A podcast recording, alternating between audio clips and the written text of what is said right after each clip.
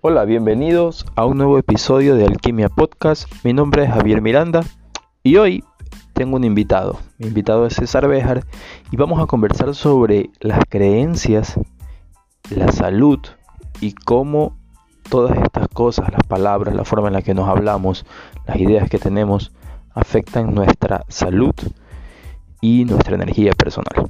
Bienvenidos.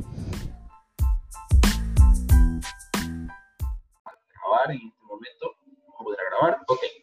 Entonces, hoy eh, quiero compartir este espacio con un amigo que conozco hace un montón de tiempo. Eh, creo que conozco a César Bejar, que es mi invitado de hoy, hace más o menos unos 11 años. Eh, a César lo conocí cuando estaba empezando recién eh, en estas cosas de coaching. Eh, César tiene una historia bastante interesante. incluso cuando yo empecé, como que conversaba con muchas personas para saber si, si esto era un rumbo que, que podía tomar. Yo estaba ya estudiando ingeniería cuando, cuando realmente me animé a hacer esto, así que estaba como consultando con muchas personas y César fue una de esas personas que, que sin decirme, haz esto, eh, me animó a hacer, eh, a continuar en esta, en esta actividad. ¿no? Entonces, eh, es un gran amigo, tiene muchos conocimientos, ya él podrá ahora tomarse un momento para presentarse. así que vamos a pasar directamente a hacer una dinámica más o menos así. Vamos a conversar con César rato, voy a hacerle algunas preguntas y al final vamos a, abrir un espacio para que si ustedes tienen preguntas, César o yo se las podamos contestar. Vamos a hablar hoy día sobre las palabras, las creencias y cómo estas cosas tienen mucho que ver con nuestra salud, con nuestro nivel de salud. Así que, César, bienvenido. Por favor, si estás ya por ahí listo, cámara, video, lo que tú quieras. Aquí estoy. Muchísimas gracias por la invitación.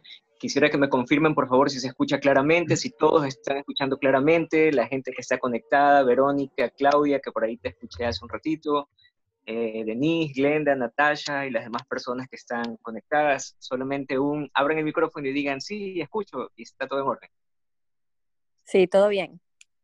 Perfecto, bien, gracias. ¿Alguien más por ahí? Bien, una manito de Natasha para También muchas gracias, muchas gracias chicos y chicas.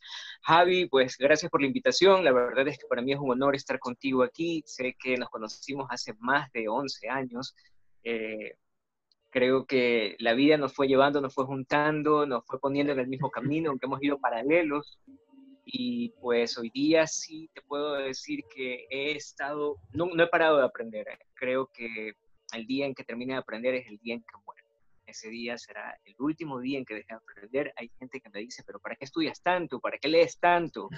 Cosa que me parece rara que alguien pregunte algo como eso, pero viendo la realidad en la que está metida la persona, es entendible porque ellos pasan solamente con los pensamientos normales que el 80% de la población tiene, ¿no? Eh, ir a trabajar, regresar de trabajar, mantener a la familia, tener hijos, multiplicarse, reproducirse, morir y nada más. Tal, cual, como, tal cual como dice el libro de biología, ¿no?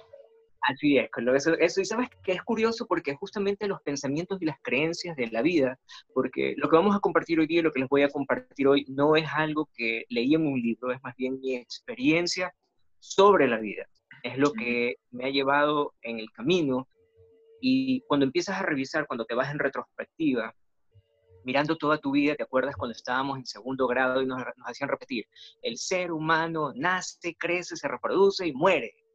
Y era algo tan básico, era algo tan básico que uno decía, Dios, o sea, en ese momento lo repetías, pero no sabes el poder de la repetición y cómo eso influye en tu vida. Y si tú miras al 80% de la población afuera, todo el mundo nace, crecen, en la medida de lo posible estudian, se reproducen y mueren. Entonces, desde ahí las creencias que nos han estado metiendo, las creencias que, con las que vamos formándonos y que nuestros padres en el mejor de los trabajos que han podido hacer es inculcarnos tal vez eh, sus propias creencias acerca de la vida, porque es curioso también cuando yo doy charlas en algún momento, eh, le digo, le pregunto al auditorio, ¿quiénes son padres? Y levantan la mano todos los que son padres y madres, ¿no? Y yo les digo, este, ¿qué es lo que todo padre quiere para su hijo? Eh, todos queremos que nuestros hijos sean mejores que nosotros. Entonces yo les digo, pero ¿y cómo van a hacer eso? Porque ustedes los están criando. El niño no puede ser distinto del modelo que tiene para seguir. Entonces se quedan, todo el mundo se queda en shock. Y yo me imagino que ahorita hay algunas personas que se quedan como, ¿cómo? Claro, porque no puedes, o sea, para que el niño sea distinto, tendría que criarlo una persona diferente de ti. O sea, para que sea mejor que tú, tiene que ser criado por alguien diferente a ti. Mm, claro. ¿Ibas a decir algo, Javi? Claro, no, no, no. Está, está, está bien. Estoy buscando por acá para tomar algunos apuntes. Me imagino que los demás lo han hecho durante estos días yo también quiero hacer algunos apuntes interesantes. Dale, hermano, dale. Ok. Entonces, cuando, cuando encuentras, cuando encuentras, eh, cuando te das cuenta que la realidad es esa, que el niño es un lienzo en blanco y que lo que tú haces es insertar tus creencias en ese lienzo, pintarlas, el niño termina siendo exactamente lo mismo que tú eres. Eh, claro, va a tener sus gustos, él quiere ser médico, quiere ser quiere ser lo demás, pero al final, si no tiene ciertos patrones, ciertas, ciertos ejemplos, el niño terminará siendo 100% igual al padre. Por eso es que se repite el ciclo de pobreza, eh, que ya lo, tengo bien claro, el ciclo de pobreza es justamente la repetición continua y constante de la misma forma, las mismas palabras, la misma intensidad con la que los abuelos criaron a los padres y los padres crían a sus hijos. Y de ahí vamos al tema de que nadie puede dar lo que no tiene. Entonces, si, tus padres no te criaron de una forma distinta y tú no eres consciente del patrón en el que estás metido, simplemente repites la misma historia. Entonces, creo que la obligación de todo ser humano cuando llega a los 16, 17, 18, 20 años es decir, hasta aquí y de aquí en adelante me empiezo a formar yo.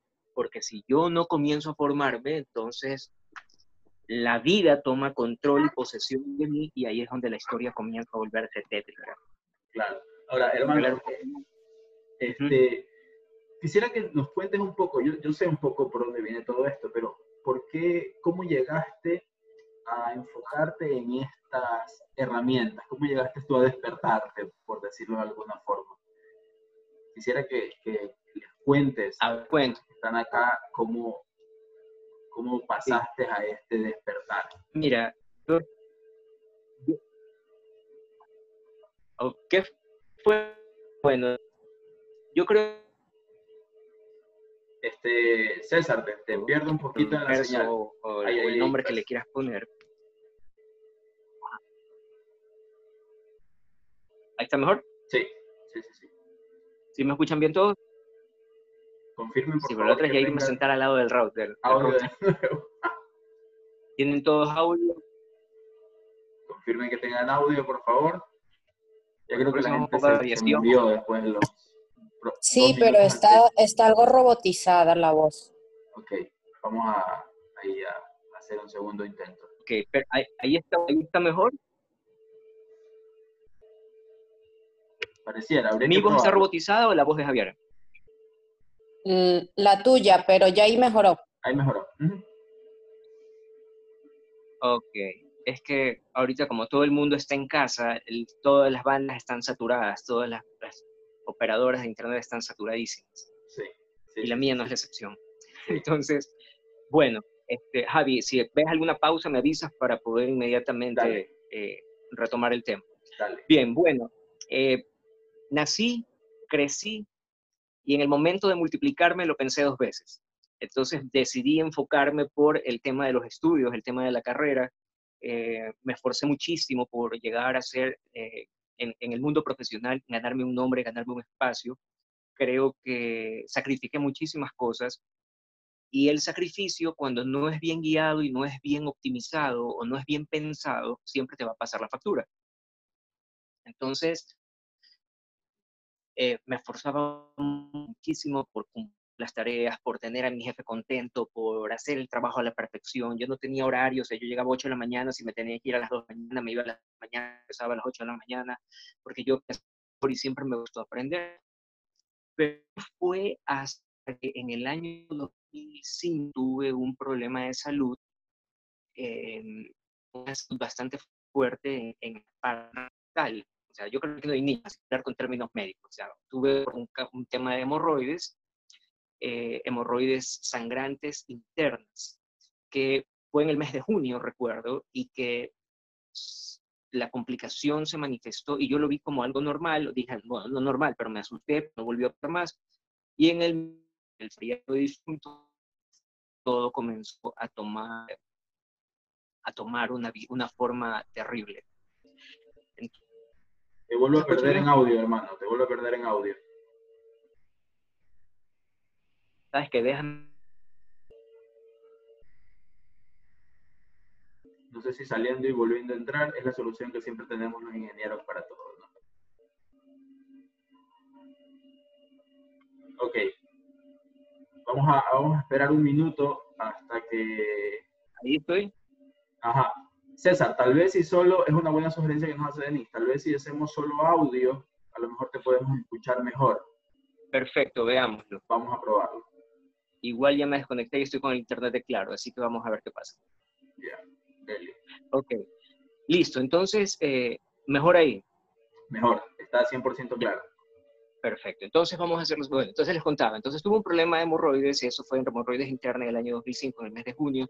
Para el mes de noviembre, para el periodo de difunto, se complicó con una, una, una infección intestinal brutal y la cosa es que me llevan al médico y yo, o sea, termino ya en un, en, un tema de sangrado, pero era una cosa imparable y me llevan al médico el día siguiente. Recuerdo que fui a la clínica Kennedy, una de las mejores clínicas de la ciudad. Entonces, cuando estuve ahí, el doctor, eh, mal, llamado, mal, ganado el título, me dijo que por favor eh, pase porque me iba a hacer una revisión. Entonces, eh, mientras me hacía una rectoscopía, con toda la inflamación que yo cargaba, fue el dolor más espantoso que he tenido en toda mi vida, me dijo, mientras estaba ahí, mm, yo creo que esto es cáncer y tomó una muestra de adentro de mi intestino, que yo sentí que me la arrancaban de la cabeza, desde la garganta me arrancaban eso, y resulta que eh, me dijo que había que esperar porque parecía una situación cancerígena que podría estar regada en todo el colon y que él por 1.500 dólares me hacía una colonoscopía en ese momento, que yo le confirme nomás y él muy amablemente llamaba al anestesiólogo para que me pongan la raquilla y me exploren todo el colon. Entonces, a la voz de cáncer, primero sentí como es que me habían apuñalado el alma. Eh, mi madre estaba conmigo y yo decía, wow, no podía creerlo, mi mamá estaba muy fuerte en ese rato. Tú te imaginas que un médico te diga tienes cáncer. Yo entré en un proceso depresivo, pero una brutalidad, pero una cosa impresionante. Se me bajó el sistema de defensas en ese rato y fue algo como, fue, fue, fue, una de las peores experiencias de mi vida. Entonces, Después fui donde otro médico, el médico me dijo que no me iba a examinar, que yo estaba demasiado inflamado, me mandó a hacer una dieta y me dijo regrese en 30 días. Regresé a los 30 días, todo estaba sano, todo estaba hermoso y cuando fui a ver los resultados de la biopsia, el, el carnicerito de la Kennedy me mandó a hacer, me dijo, los resultados de la biopsia decían que eran cúmulos de ameba histolítica. No era cáncer, eran amebas histolíticas. Entonces, eh, ahí me pareció interesante ver cómo mi cuerpo reaccionó ante la noticia. Era ver esto, era ver cómo esa, esa, esa, noticia no fundada, infundada, causó un impacto sobre mi salud, sobre mi sistema de defensas, sobre mi estructura, sobre mis emociones. Y dije, aquí hay algo que va más allá de simplemente el, o sea, la, noticia como tal. ¿Qué hago yo cuando recibo un problema o una noticia fuerte? Entonces, eso me llevó a darme cuenta. También, por ejemplo, yo era el gerente de recursos humanos de una empresa en ese momento y tenía compañeros, tuve un compañero, me acuerdo mucho de él y todavía tenemos mucho contacto, un muchacho muy atractivo de Manaví, era el, era el, el, galán de la empresa. Entonces, ese chico en esa época, cuando se destapa el boom del, del HIV, que fue más o menos en esa época, a él le dicen que tiene HIV un lunes. Un lunes en la tarde lo llevaron al médico, le dieron los resultados, se fue con la gerente de su área. El día sábado, el tipo estaba internado en la clínica con problemas pulmonares, tenía un derrame cerebral en, paralización sobre el del lado izquierdo del cuerpo, cuando regresó al mes de, a la empresa era un cadáver, literalmente, era un cadáver caminando. Entonces, viendo todo esto, yo decía, aquí hay algo más, no, no es la enfermedad, no es, la enfermedad no es lo que te mata, sino lo que te mata es la creencia sobre la enfermedad. Es la creencia que tú tienes respecto a la noticia que estás recibiendo. Y eso es lo que hace que tu cuerpo actúe de una manera específica porque este hombre solamente lo detectaron HIV positivo. No era que estaba en una etapa de SIDA. Claro, claro. Entonces, cuando, se, cuando ya empiezo a mirar toda esta historia, yo dije, mmm, qué, qué interesante. Yo no pude trabajar con él en ese momento, pero meses más tarde descubren a otra persona, también en la empresa, con exámenes de sangre, que tenía, que era HIV positivo. El chico vino a mí porque el chico era un muchacho de campo, había trabajado en hospitales, en la parte de limpieza con cloro, con creolina, con todos los químicos que son los que hoy se sabe que afectan el sistema inmunológico y lo deprimen. Y el chico me dijo, don César, me han descubierto esto. Y yo le dije, tranquilo, mijito, que esto es solamente toxicidad. Y empecé a trabajar con él, empecé a trabajar con él, BIRM, alimentación. Hoy el chico está casado, tiene dos hijos ni la mujer, ni los hijos, ni él son HIV positivos. Increíble. Porque le quitas la información, empoderas a la persona y le metes nuevas creencias con respecto a su salud o a su estado actual. Entonces, aquí es cuando empiezas ya, ya eso me empezó a llevar a una cuestión mucho más profunda. Salí de esa empresa, me fui a otro lado a trabajar después de unos tres años. Resulta que a mí me encuentran cáncer en el estómago. Ya. O sea, eso pasó después.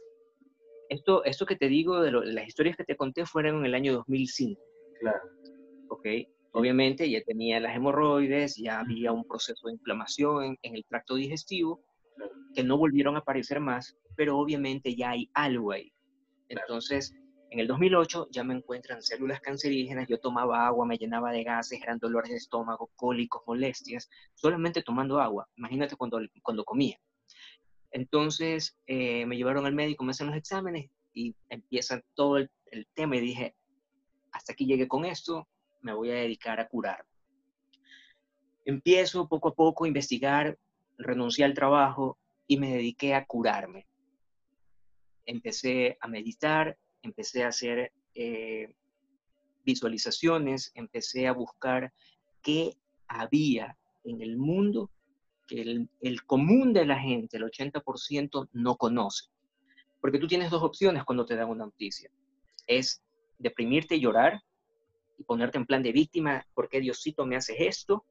O decir, a ver, voy a hacer algo con esto y voy a empezar a moverme para ir al otro lado a donde quiero. Y eso implica un tema de visualización, implica un tema de deseo, porque es el deseo, la, primero es la ilusión, el deseo que se juntan para que tú puedas empezar a, quiero estar bien, quiero tener hijos, quiero tener familia, quiero tener una empresa, quiero crecer, quiero ver a mis padres eh, eh, bien, quiero ver a mis hijos graduados, no sé. Esa ilusión es lo que va a hacer, junto al deseo, que tú empieces a planificar toda la vida. Entonces hay que tener claro y muy, muy claro que cuando tú eh, no tomas las riendas de tu vida, alguien más las va a tomar por ti. César, y ahorita tú estás mencionando, eh, tú estás mencionando el primer paso que Napoleón Hill menciona en Piensa y hágase rico, deseo ardiente. Mm. Que, es, que es el paso que él utilizó para ayudar a su hijo sordo a escuchar. Estamos hablando del año 1930, pues, no, no, no, había todas las facilidades de tecnologías que hay ahora. Y él con su hijo descubrió que los huesos del cráneo transmiten el sonido. Pero él, él, en ese capítulo, que incluso se llama el capítulo del deseo, él habla de que para que cualquier cosa funcione necesitas un deseo ardiente. Y estoy apuntando porque tú lo has dicho con las palabras tal cual. Qué interesante, mira, no sabía. Okay, y, y, y es, es, lógico, porque es el deseo lo que te mueve, es el deseo lo que te hace querer más, es el deseo lo que te hace desear ser más. El 80% de la población siempre va a estar en posición de víctima y va a estar esperando que alguien le resuelva sus problemas. Y yo no sé cómo sea el grupo en el tema religioso, pero incluso hasta la creencia en Dios, la mía, se ha movido en este tiempo hasta llegar al origen, porque ya cuando tú te sanas, o sea, mejor no nos perdamos y, continuamos con la historia. ¿Qué es lo que sucede conmigo? Empiezo a investigar, investigar, investigar. Empiezo a darme cuenta que es la mente la que afecta el cuerpo. Y de ahí regresé a las historias del pasado. Cómo a mí se me fregó por el tema de el, el, carnicero me dijo, usted tiene cáncer de colon. ¿Cómo veo a este chico que de, o en una semana se convierte en un, en un esqueleto perdiendo toda la masa muscular, desarrollando un problema pulmonar y desarrollando un derrame cerebral. Es como, o hay algo más ahí. Entonces empiezo a investigar y me doy cuenta que efectivamente la mente es un ente viviente que tiene que ser controlado. Si tú no aprendes a controlar la mente, la mente te va a controlar a ti. Y ya ahí hay algunas técnicas, sobre todo la que yo, en la que yo profundicé, que la comencé a hacer y recuerdo que a los tres meses del diagnóstico regresé donde el médico y me dijo, no tienes nada. Y me dijo, ¿qué hiciste? Y yo le dije, es que ya entendí, es la mente sobre el cuerpo. Y en ese momento el médico se quedó sorprendido, eh, me dijo, síguelo haciendo. Lo que sea que haga, síguelo haciendo. que haga, sígalo haciendo, sí. Obviamente, eh, ahora que ya han pasado muchos años, ya conozco sobre el tema de la, el tema de la alimentación, conozco sobre el tema de la, del, del, ejercicio, cómo tienes que drenar el cuerpo, qué cosas debes comer, qué cosas no debes comer, y ahí ya necesitaríamos como unas seis horas para poder conversar acerca de lo básico que es el problema del azúcar. Entonces, todavía el planeta no entiende que el azúcar es el veneno más potente que existe en la Tierra y que lamentablemente, como hace saber rica la comida, la gente prefiere endulzar las cosas en lugar de aguantárselas como era en los años 1800, 1700, que comían, nadie se moría, todo el mundo estaba bien, hasta que llegaba alguna peste por alguien que hacía algo lo que, no debía hacer. Entonces, cuando ya empiezas a darte cuenta de esto, empiezas a analizar temas de qué es enfermedad, qué es salud, y, ahí viene una pregunta interesante con lo que has venido diciendo, César, porque ¿qué pasa? Que tú inmediatamente asocias VIH, como lo hizo este chico, muerte. Claro. Cáncer, muerte. Incluso cuando no tuviste, eh, seguramente tu mente no preparada en ese momento, lo primero ah, que pensó fue ya, me fui para el otro lado. Claro, y es que ahí viene algo que es lo que yo converso con mis pacientes normalmente. Yo le digo a mis pacientes, usted tiene la obligación, y no solamente con mis pacientes, lo doy en charlas también, usted tiene la obligación de primero saber cómo funciona su cuerpo. Usted está metido en esta cosa que se llama cuerpo. Usted está ahí adentro. Tiene que conocerlo cómo funciona, tiene que saber qué es lo que le hace bien, qué le hace mal, qué no debe hacer, qué sí puede hacer. Por ejemplo, una persona come arroz blanco, se inflama. Otra persona come arroz blanco, no le pasa nada. Otro come arroz blanco, se llena de gases. Otro se come arroz blanco, se estriñe. Porque cada alimento no es igual para un cuerpo que para los demás. Un cuerpo específico tiene su propio metabolismo, tiene su propio sistema de defensas, tiene su propia manera de procesar. Y así también como procesamos la parte alimentaria, la parte, eh, la parte química, también procesamos las experiencias de acuerdo a la percepción que tenemos de estas con nuestra mente. Por ejemplo, dos hijos criados por la misma madre y el mismo padre. Un hijo le hace una broma a la madre, le dice, oye, sírveme la comida y la madre se levanta feliz y le sirve la comida. Llega el otro hijo, mamá, por favor, sírvame la comida. Y la madre se dirá, pero ¿cómo es posible? No puedes hacer tú las cosas por ti mismo, porque tengo que hacerlo yo. Entonces, la misma persona recibe la información de dos y actúa de maneras distintas. Los dos hijos perciben a los padres de maneras diferentes, porque cada uno tiene su realidad, cada uno tiene su propia experiencia con respecto a la realidad que lo circunda. Si la persona no aprende a procesar correctamente las experiencias que tiene, ese es el motivo de la enfermedad. ¿Cómo tomas lo que viene de afuera y cómo tomas lo que procesas dentro de ti. ¿Sí me explico? Eh, tú vas por la calle y alguien te insulta. Entonces tú puedes decir como bajarte y caerle a golpes o simplemente pensar como, está loco este tipo, o sea, pobrecito, debe pasar, debe estar en una vida terrible y tétrica que el, el hombre está haciendo lo que no debe hacer. Entonces, Depende, De cómo estoy, depende de cómo estoy tomando las cosas. Exactamente, es la forma como procesas el entorno. Hoy que ya he profundizado un poco más, tengo muy, muy claro, muy claro, que todas las enfermedades, todas, se deben a un asunto no resuelto con algo o alguien de tu entorno. Genial. Todas. Apunten eso, chicos. No hay ni una sola enfermedad que no esté vinculada a algo no resuelto con una persona de tu entorno. Y si tú me preguntas a mí cómo nace la enfermedad, pues tienes esa parte emocional de lo no resuelto y tienes la parte alimentaria de lo que no debes comer. Entonces, si tú cambias la alimentación y cambias la percepción del mundo, la percepción que tienes con algo o alguien o una conducta específica. Si tú no, si tú cambias eso, tu salud se recupera y empiezas nuevamente a, florecer. Caso contrario, estás destinado a la enfermedad.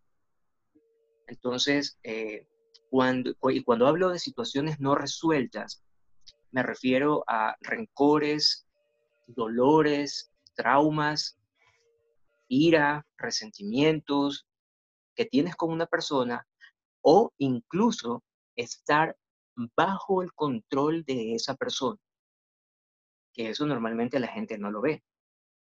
Si tienes un jefe que te suprime, si tienes una madre que te suprime, un esposo o una esposa que te suprime, estás condenado a la enfermedad. Y también algo no resuelto con uno mismo, por supuesto, Mónica. Si tú no resuelves, si tú no resuelves contigo con el entorno, con lo que te rodea, estás condenado a la enfermedad. Y por mucho que hagas pensamientos positivos, todo bonito, un yoga, meditación, alimentación ayurvédica, todo lo que tú quieras, si hay algo no resuelto en ti o no resuelto con el otro, estás condenado a la enfermedad.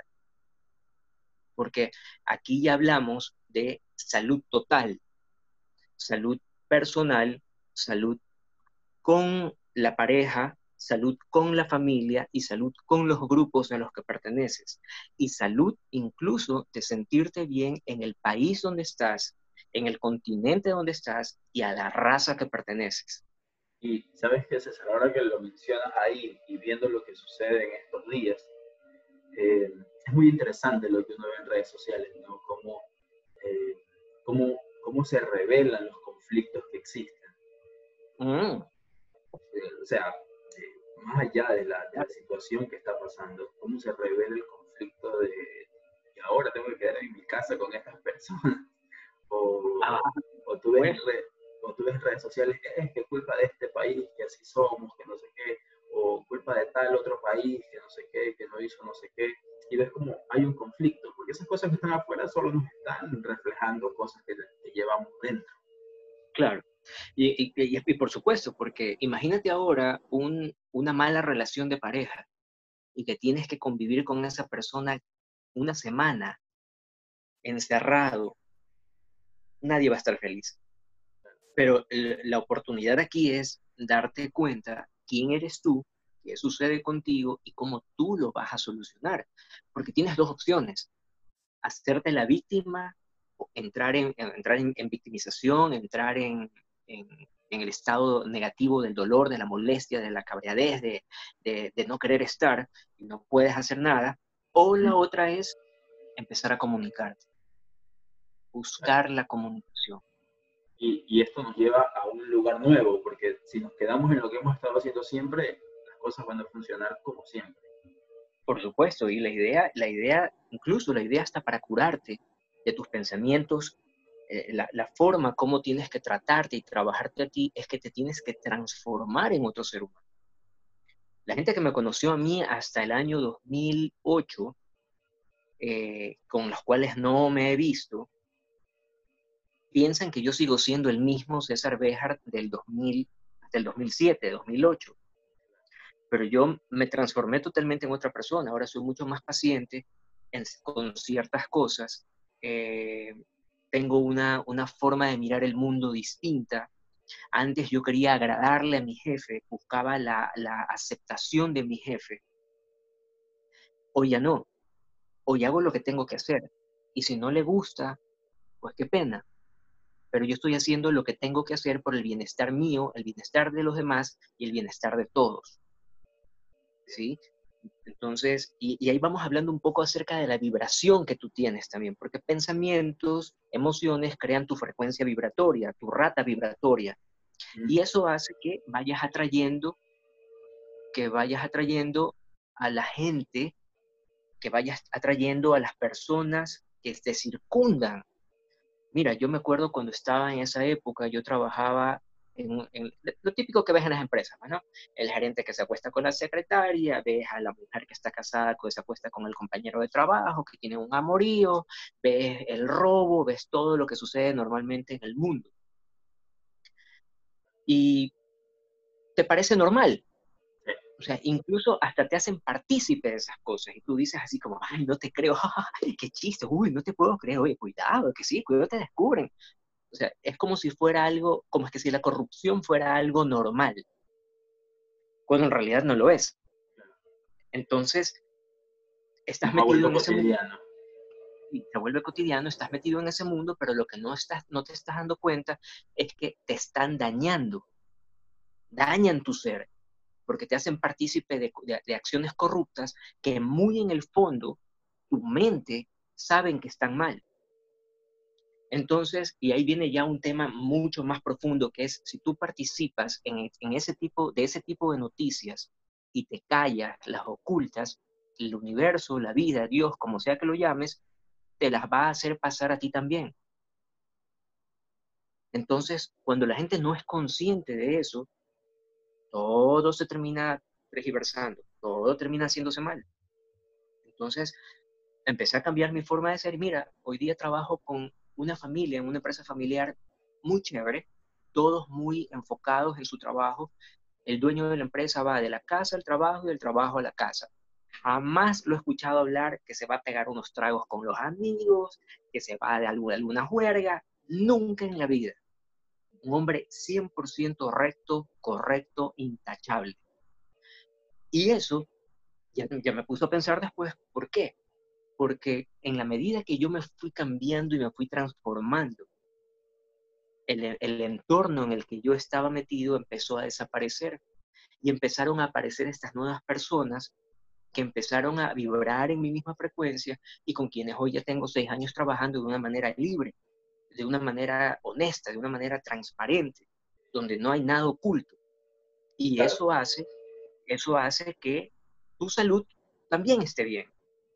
Porque no tienes que estar pendiente, Uy, ¿qué me va a decir mi jefe? Ah, porque vives en el estrés sometido. ¿Cómo sucedía antes? Entonces, es increíble porque todo está conectado. A veces creemos que la salud es independiente del trabajo, independiente del dinero, independiente de los amigos, todo, todo, todo, todo es una sola cosa. Exactamente, todo está conectado y se conecta y empieza contigo. La prosperidad, la salud, la paz, la armonía, la, la, la sinceridad, todo comienza contigo y termina contigo porque lo que tú te dejas a ti mismo se lo vas a dar a los demás y lo que los demás reciban te lo van a devolver a ti. Entonces, tú eres la fuente y el origen de todo, eres la causa de todo. Entonces, el tema y la idea aquí es empezar a, a darte cuenta que mientras tú eres causa, mientras tú estás en causa haciendo que las cosas sucedan, la vida te sonríe y te va sumamente bien. Entonces, efectivamente lo que han puesto en la pantalla, si yo cambio, todo cambia, es muy real. Pero hay que cambiar, hay, que cambiar desde, desde adentro. O sea, yo ahorita estoy estudiando, estoy haciendo estudios mucho más profundos acerca de la mente humana y te das cuenta que solamente con el tema ética y moral, solamente ética y moral, nada más. Cuando tú vives en ética, vives en moral y vives en tranquilidad y vives, no te enfermas porque haces las cosas correctas. Si tú observas alrededor tuyo, la gente que está enferma es porque algo tiene no resuelto.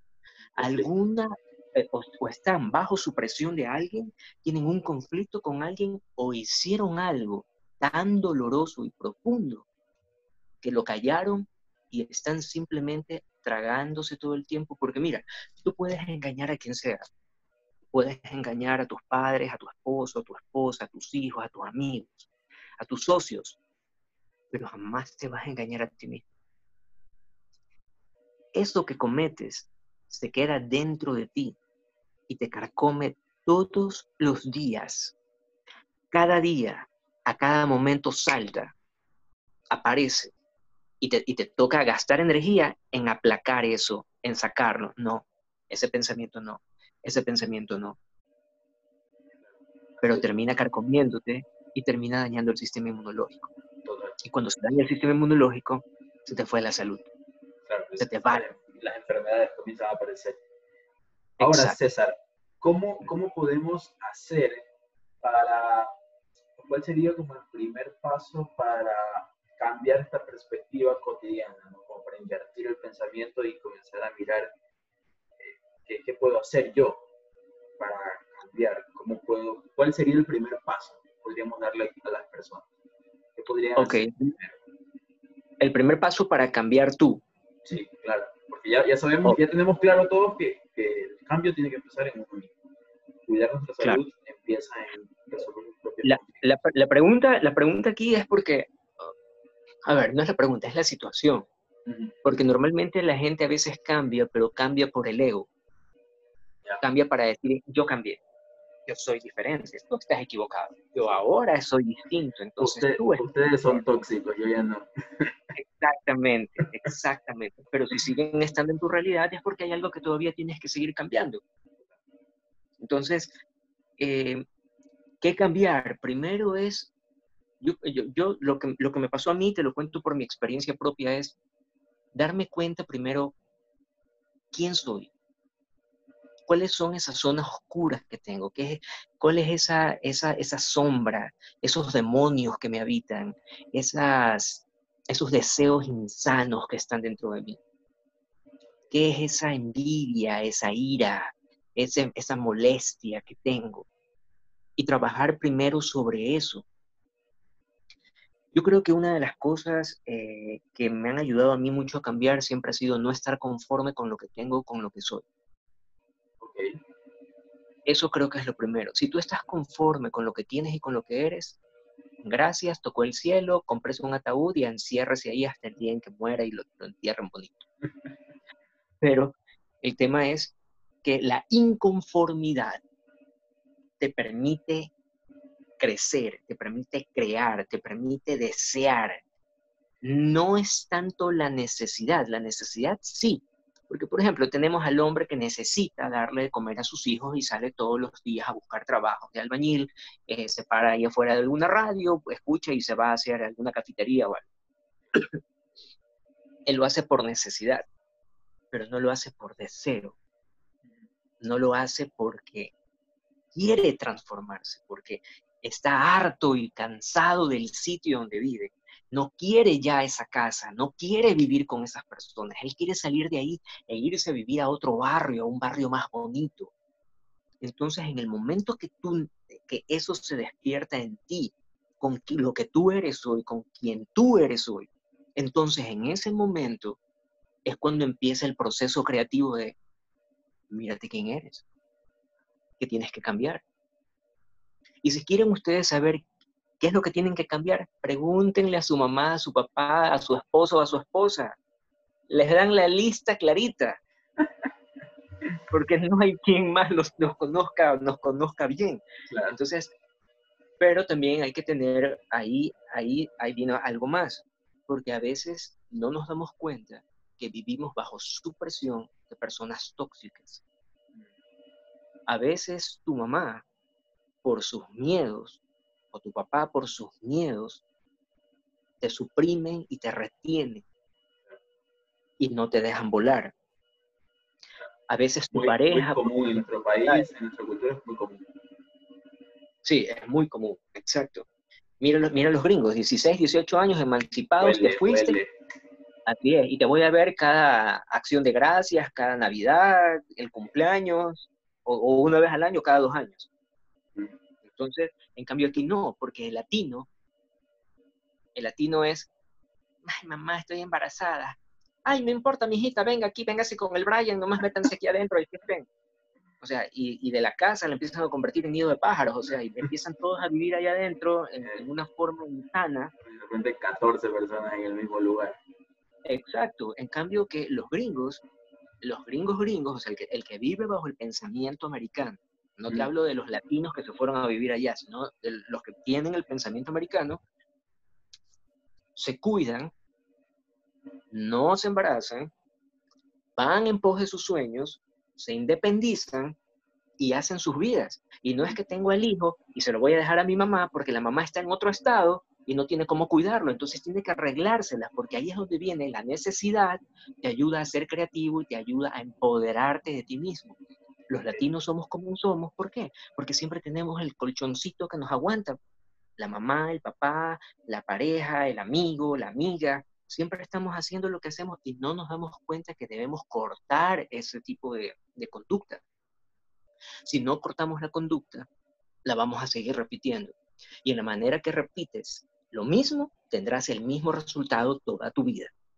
Entonces, el tema es darte cuenta primero que hay de oscuro en ti y empezar a trabajar en esa oscuridad para traerle un poco de luz. Pero en la medida que traes luz, la sombra también se, se pone más grande. Entonces, tienes que ir a la par, ir abrazando tus demonios, abrazando tu oscuridad, no azotarte ni flagelarte, decir yo soy un envidioso, no, no soy. No, simplemente es como, ok, ¿por qué sucede esto? ¿Qué es lo que estoy sintiendo? ¿Qué es lo que hay aquí adentro?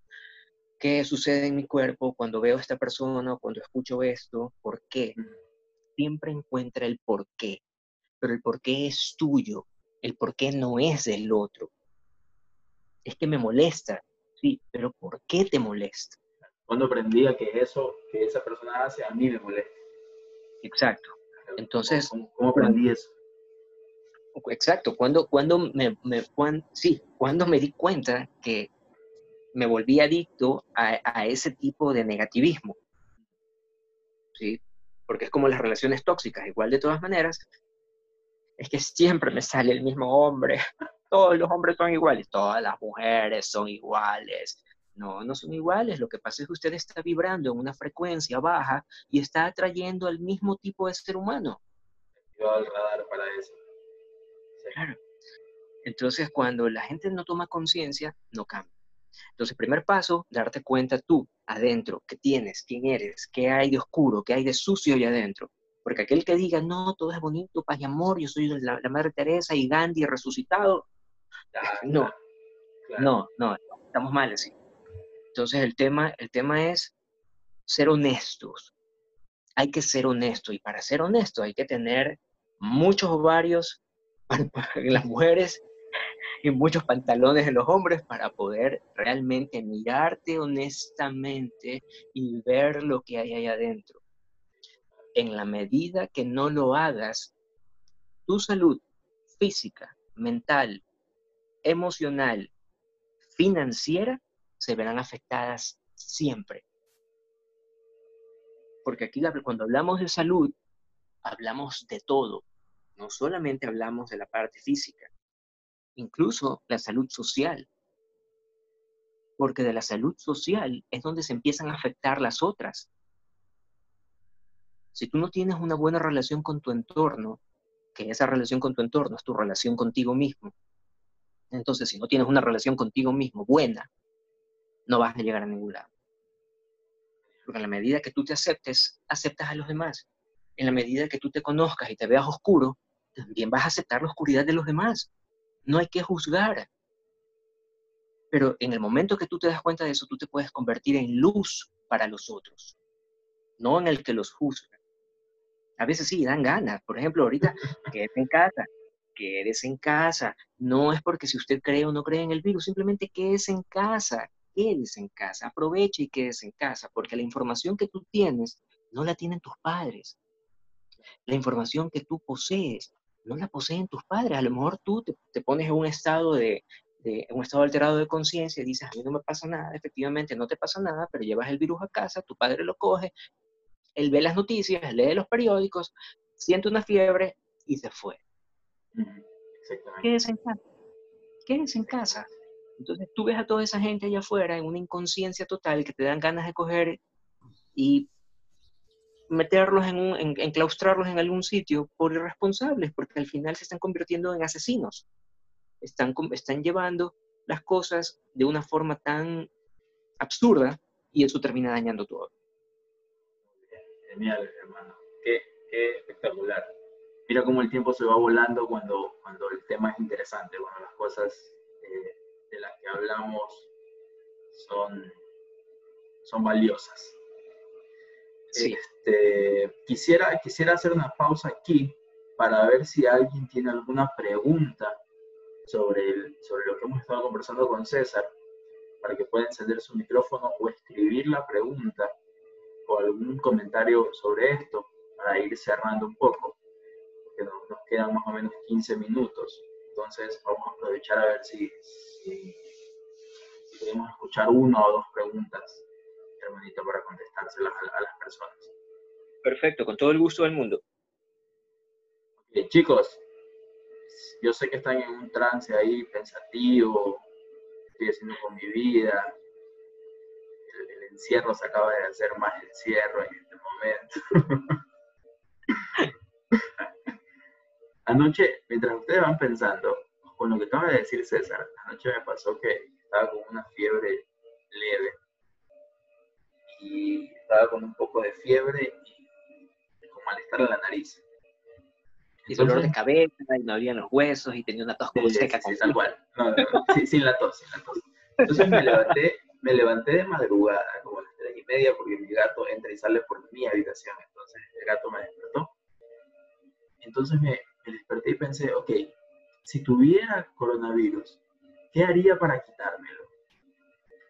Entonces me acosté, hice un ejercicio de visualización, donde simplemente imaginé, porque me hice bolita, imaginé que mi cuerpo presionaba tanto, este, bueno, ahora hay tantos modelos de este virus en internet, ¿no? hasta, hasta se le han hecho. Ahora tengo uno por ahí bebiendo cerveza en mi WhatsApp. Entonces, me imaginé uno de estos, imaginé cómo los aplastaba. Y es increíble, de ahí me quedé dormido. Y cuando me desperté esta mañana, me sentí mucho mejor que los últimos dos días. Mm, interesante. Pero simplemente porque a veces uno piensa, bueno, pero ay, tendría que hacerme el examen. Y yo, yo pensé, bueno, si lo tuviera, ¿cómo me lo quitaría? Claro. Exacto. Pero lo que tú dices es importante. Tal vez los que estamos aquí, que creemos y que sabemos cómo manejar un poco mejor nuestro cuerpo, nuestra mente, podemos manejarlo así. Pero no quiere decir que voy a salirme a pasear por la ciudad y voy a ir a visitar a, al abuelito, a mis sobrinos, a mi hermano, a mi hermana, tranquilos, no pasa nada, salgamos todos. Claro. Entonces, eh, eso sí es importante. Por aquí, eh, Marlene dice, me he dado cuenta que es difícil analizarme, pero he repetido frases de las que mencionó. Alguien, eh, no sé si quieras hacer alguna pregunta, Marlene, o alguien más, si alguien quiere formular alguna pregunta específica, este es un, buen momento. O si alguien quiere hacer algún comentario específico sobre lo que hemos estado haciendo, también, también viene bien justo ahora, antes de, cerrar ya la clase de hoy. Y todo esto tiene que ver con las creencias, cómo, cómo nos, convencen y nos convencemos a nosotros mismos de un montón de cosas. Claro. Y mira que algo interesante con respecto a lo que pasa con el tema de las creencias, Javier, es que el, tema, de la, el tema del, coronavirus, cómo, cómo, nos, cómo nos golpea a todos y nos somete, nos sumerge en un estado de terror y pánico. Y cuando tú estás en un estado de terror y pánico o estás en un estado de estrés, pongámosle la palabra estrés, ¿ok? Todo tu sistema de defensa colapsa. Entonces, todo lo que el, el, mundo del, periodismo y la televisión y todo lo demás están haciendo es sumergir a la gente en un estado de terror. No significa que el virus no exista, significa que tienes que tener cuidado, nada más. Ser tener precauciones, cambiar tu alimentación, incrementar consumo de vitamina C, antioxidantes, cosas que te eleven el sistema de defensas para que puedas, perdón, fortalezcan el sistema de defensas para que tú puedas estar bien. Y cuando el virus entre, porque va a entrar, te dé solamente una rinitis, tu sistema de defensas lo mata y tú sigues como si nada. Exacto. Es, es, un tema de, de, lo que decíamos al principio, ¿no? Si yo igualo VIH a muerte, cáncer a muerte, coronavirus a muerte, eh, ahí, ahí entra un problema gigante. Por supuesto, porque la asociación se basa en lo que estás creyendo. Exacto, se basa en la creencia. Se basa en la creencia. Marlene hace una pregunta interesante, César. Yo imagino que tú vas a tener una, una teoría acerca de esto. ¿Por qué es más fácil ser negativos? bueno, te cuento que eh, eso tiene mucho que ver con tu estado de vibración y con el estado de ánimo en el que estés. Tú puedes estar, pongámosle como una escala de tono, ¿ok? Eh, donde uno es bajo, dos es medio medio, 3 es mejor y 4 es el perfecto. ¿Ok? Tú decides dónde vibrar. Tú decides eh, cómo quieres ver las cosas, pero la escala de tono o el tono en el que estás vibrando, por así decirlo, depende mucho de cómo hayas procesado tus experiencias anteriores. La gente es negativa no porque nació siendo negativa, es porque la falta de procesamiento adecuado de la experiencia previa hace que tú estés vibrando o viendo las cosas o respondiendo de manera negativa. Y esto tiene que ver con toda la información que tienes antes en tu cabeza, o sea, con todo lo que ha sucedido antes de antes de, antes de, o sea, durante toda tu trayectoria de vida si tú no procesaste bien la información, y por eso yo dije al principio, ¿cómo, cómo estamos procesando la información? ¿Qué es lo que está, qué es lo que está sucediendo contigo? Entonces tú vas a vibrar bajo y ahí es donde ser negativo se convierte mucho más fácil. Eh, o sea, es más fácil ser negativo. En mi caso, yo, a mí me gusta vibrar muy alto.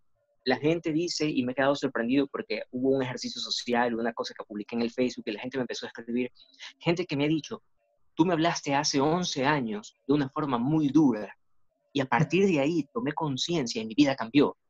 Y yo digo, chus, ¿qué le habré dicho? No tengo ni la menor idea.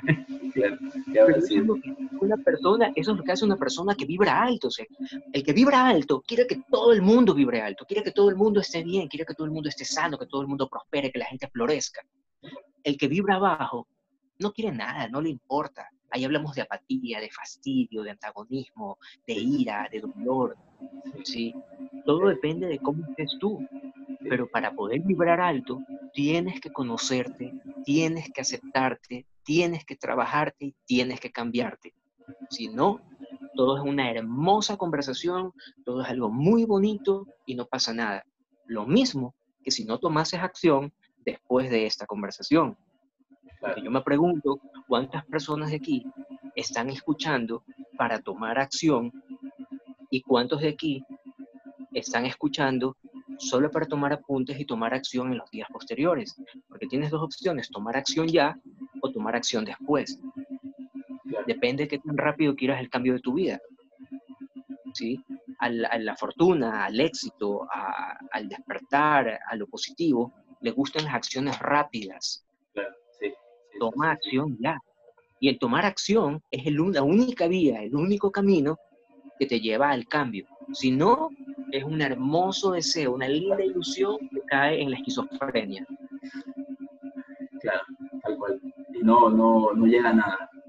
Así es, no va a ningún lado. Mónica tiene más bien un comentario. Dice que la situación es que, bueno, a nivel energético, el miedo puede dolerse en el ambiente. La semana pasada dice que de repente se sintió desconectada, desorientada, con ataques de ansiedad y pánico. Sí, todo el mundo anda con esa gripecita, como dice el meme, ¿no? Eh, pero es un poco como nos dejamos llevar de lo que, de lo que está pasando. Eh, a ver, eso que Mónica, eh, ¿ya, ¿ya terminaste de leer el comentario de ella? Eh, dice, bueno, luego me di cuenta de que no eran mis emociones, me di cuenta que inconscientemente me conectaba al, al colectivo. Exactamente, eso es, es, correcto, Mónica, lo que dices. Eso que tú dices lo vengo sintiendo yo desde, desde finales de noviembre. Desde finales de noviembre la energía cambió un poco, por no decirte desde principios de noviembre. La energía cambió bastante y fue justamente porque algo iba a suceder y era este virus que ya venía en camino. Entonces, eh, ahora que la gente está tensa y está conectada con CNN, con la BBC, con las noticias españolas, las italianas y todo eso, la vibración baja. Y es imposible que tú no puedas sentirlo porque en la medida que tú vas caminando vas sintiendo el miedo de los demás. Eso es normal y para eso tienes que bloquearte, tienes que cerrarte y tienes que simplemente desde tu paz, desde tu tranquilidad, desde el centro de tu pecho, imaginarte que tú eres luz y que traes luz y verbaliza pedir luz. Yo me acuerdo cuando, este, no sé quiénes sean aquí amantes del presidente anterior, que lo admiren, pero cuando sucedió todo lo que sucedió antes, yo pedí luz para, para él. Mucha luz que la luz llegue a él, llegue a su vida, llegue a todo su equipo de trabajo y que la luz invada la conciencia de los ecuatorianos. Y sucedió todo lo que sucedió, porque en la medida que tú pides luz, no le pides el mal, no le pides que le vaya mal ni nada de eso, simplemente pides luz y la luz llega. ¿Y qué pasa cuando llega la luz? Todo, se ve. Todo se ve. Entonces tienes que pedir luz Tienes que pedir luz para esta situación, tienes que pedir luz para los, para los gobiernos, para la gente, para, para tu familia, para que ellos estén clarísimos, para que ellos estén claros y tú puedas ver claramente también. Y hay, hay un autor interesante que es David Hawkins, que es el autor de El poder contra la fuerza. No sé si alguna vez lo han, lo han escuchado. Este autor dice que en cada generación siempre hay más o menos 10 personas en el mundo que son las que vibran hiper alto, estado de iluminación. Y que básicamente estas personas son las que sostienen al mundo frente a todos los niveles extremos de negatividad. Y un poco estas clases, eh, parte de la intención, viéndolo, viéndolo desde el punto energético, es que todos podamos conectarnos a un pensamiento distinto. En estos días hemos estado dejando de mirar tanto afuera, en esta media hora, en esta hora, y mirando un poco más hacia nosotros, ¿no? encontrando cómo, cómo, hacer estas cosas, por ejemplo, que César nos ha compartido, compartido luz de alguna forma. Gracias. Entonces, Gracias, Es interesante que este grupo de 16 que estamos aquí hoy, estamos eh, aumentando un poco esa velita, esa llama de luz eh, al mundo que en este momento pues, necesita un montón. Claro. Ahora, eh, yo creo que 10 personas es como muy poco. Para mí es, es, como, es como 10 personas para toda la humanidad. La teoría me, me, gusta mucho y de hecho la vinculo mucho con el judaísmo, mm. porque algo que hice también fue que eh, cerré un poco el tema de la, de la religión y yo empecé, yo creo mucho en Dios, como les dije al principio, creo que Él, me, él me, me lleva de la mano por todas partes, en todo lo que hago siempre está ahí, a veces no entendía mis impulsos de comprar ciertas cosas. Hoy que estamos pasando todo esto, lo entiendo. Eh, y digo, bueno, gracias porque me estás guiando, pero yo creo mucho en él, no en las religiones. Sin embargo, siempre me quedé pensando, pero Jesús, ¿qué religión profesaba? Y Jesús era judío. Entonces empecé a estudiar judaísmo. Y en la medida que fui estudiando judaísmo, me empecé a dar cuenta de las creencias que tienen los judíos porque a pesar de que son el pueblo más perseguido, más vilipendiado, arrastrado, torturado, aniquilado de la historia, son los más prósperos. Total, total. Entonces, cuando tú miras a los judíos, sí, cuando tú miras a los judíos, te das cuenta que ellos, los ortodoxos, no creen en Jesús como el Mesías, porque la teoría ortodoxa te dice que cada uno tiene la responsabilidad de convertirse en el Mesías. Eso te cambia una brutalidad la percepción y te da la responsabilidad de que seas tú el responsable del cambio de tu generación, de tu pueblo, de tu familia, de ti mismo te pone en un nivel superior, o sea, te pone a vibrar con una conciencia distinta. A diferencia de los que están esperando que venga otra vez Jesús y que nos, salte, nos saque de este infierno desgraciado en el que vivimos y nos lleve a vivir al paraíso, porque pobrecitos nosotros somos, no podemos hacerlo solos. Aquí yo vivo peleando con mi pareja hasta que Jesús me venga a salvar de, esta persona. Así es, así es. Entonces, no, no funciona de esa forma. Sí, sí, sí, sí, un tema es más bien empoderarte, ¿no? Estar empoderado, conocerte. Si no te conoces, chicos, si ustedes no se conocen, ustedes no pueden hacer cambios.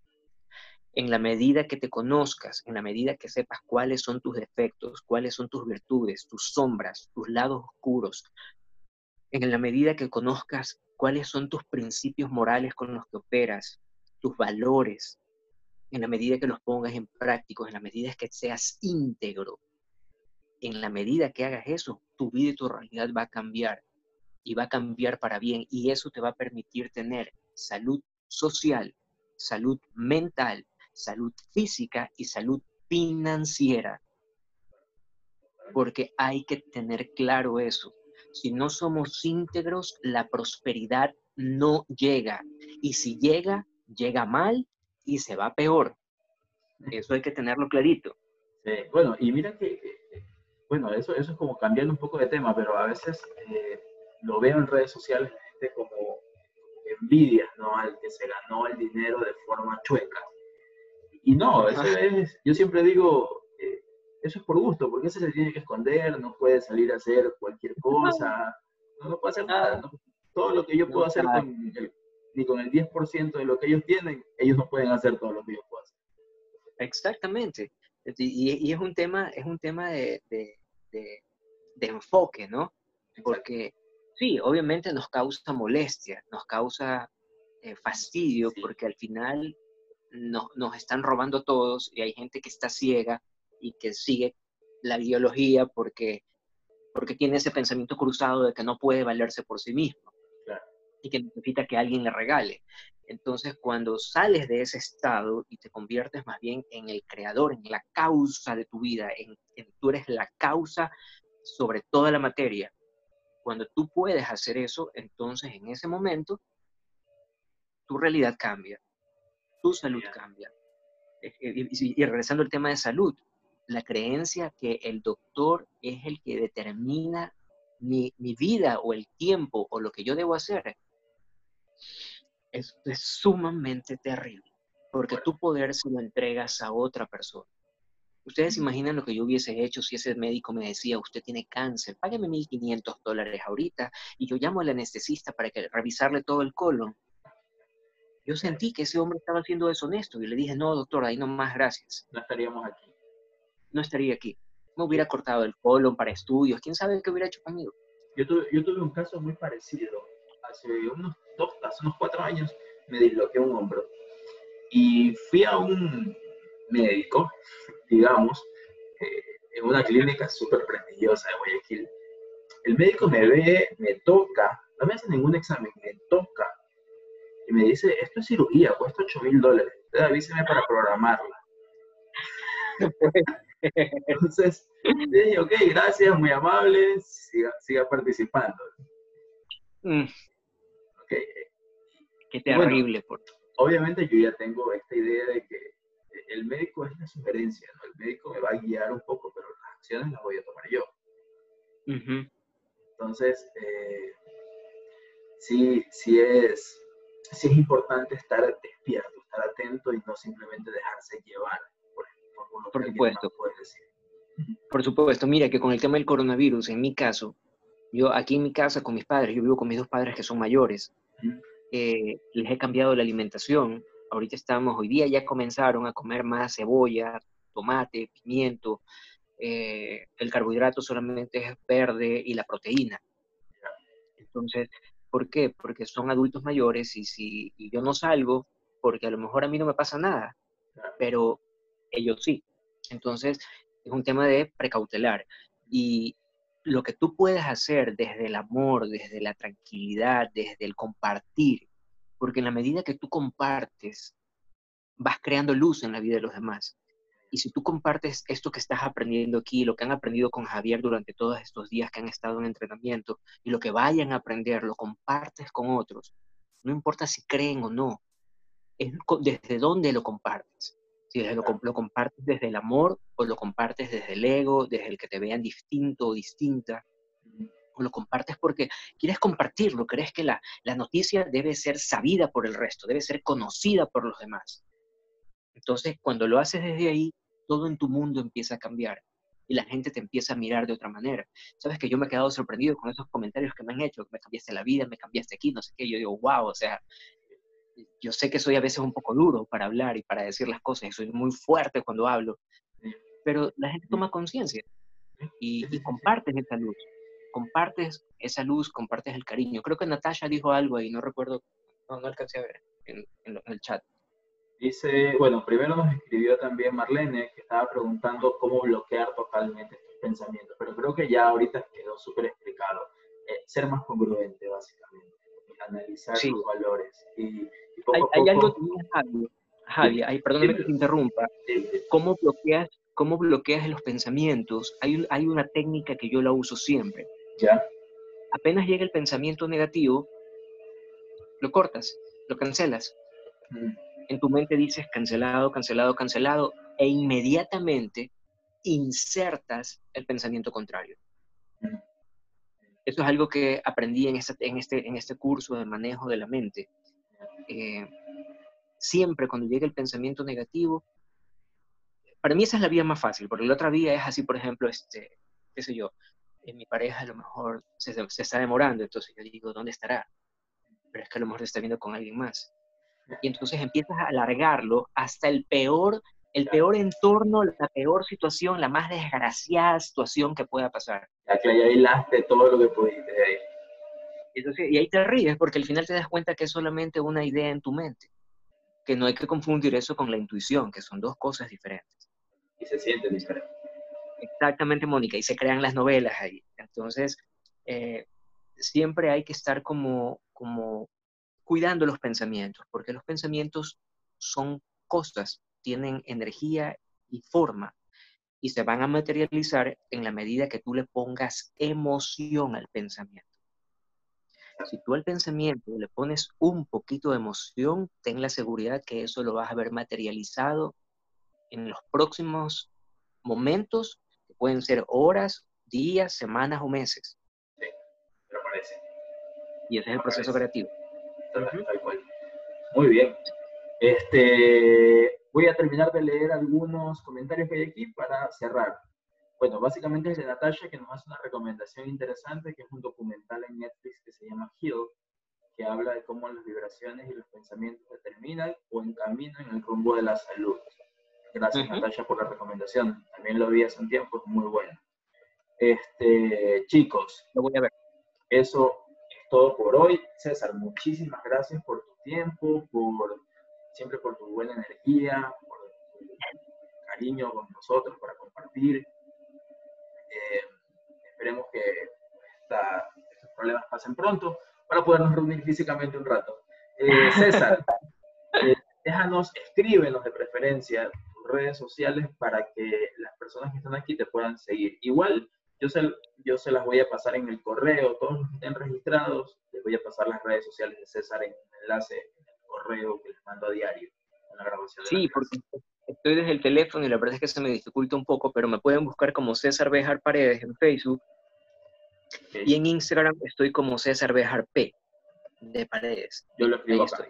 Yo Entonces, chicos, Javi, de verdad, muchísimas gracias por la oportunidad. Me encanta conversar con la gente, me encanta compartir lo poco que sé. Creo que la vida es un trayecto hermoso en la medida que tú pienses que es eso, ¿no? Entonces, acuérdense siempre, la creencia, lo que tú creas sobre algo, eso va a crear la realidad en la que te mueves. Si tú crees que es difícil, va a ser muy difícil. Si tú crees que es fácil, va a ser súper fácil. Si tú crees que puedes, lo vas a hacer sin problema. Si tú crees que no puedes, tranquila, ni, ni, te levantes a hacer nada. ¿sí? La creencia que tienes sobre tu mente, la creencia que tienes sobre tu vida es lo que marca la diferencia de una vida exitosa, próspera y abundante a una vida miserable, llena de dolor, tortura y sufrimiento. Entonces, revisa tus creencias, revisa qué es lo que dices, siempre revisa tu vocabulario, qué estás diciendo. No, no puedo, eso no, así no, yo no sirvo, yo, no, yo no valgo para eso, yo no sirvo para lo de acá. ¿Qué estás diciendo? ¿Sí? Porque te puedes perder muchas oportunidades en tu vida, te puedes perder muchísimas cosas que te podrían sacar de donde estás y llevarte a un estado superior. Siempre revisa lo que tú estés pensando. Genial. Hermanito, muchísimas, muchísimas gracias. Eh, creo que Mónica nos iba a compartir algo aparentemente, pero ya ser 100% responsable de tu vida implica no quejarse de tus circunstancias, no poner pretextos por tu falta de acción, ni culpar a nadie, a nadie más por tu falta de compromiso. 100%, así es, no hay quien culpar. Tú eres el único responsable de tu vida. Hoy hay que agradecerle también a Mónica que nos ha hecho diapositivas para la clase este, que quedaron espectaculares. Gracias, gracias Mónica por el apoyo, por la colaboración. Claudia, gracias por venir. Glenda, Denise, Natasha, Daniel, Freddy, Juan, Johnny, Muchas gracias a todos, chicos. Eh, Rommel, un gusto, maestro. Johnny, maestro, un gusto. Ernesto, Hilda, gracias. iPhone, ¿quién será iPhone? No lo sé. Gracias a, gracias a todos. Nos vemos mañana con la próxima clase. Yo les envío toda la información, la clase grabada para que se la pasen a otros a través del correo. Chao. Chao, gracias.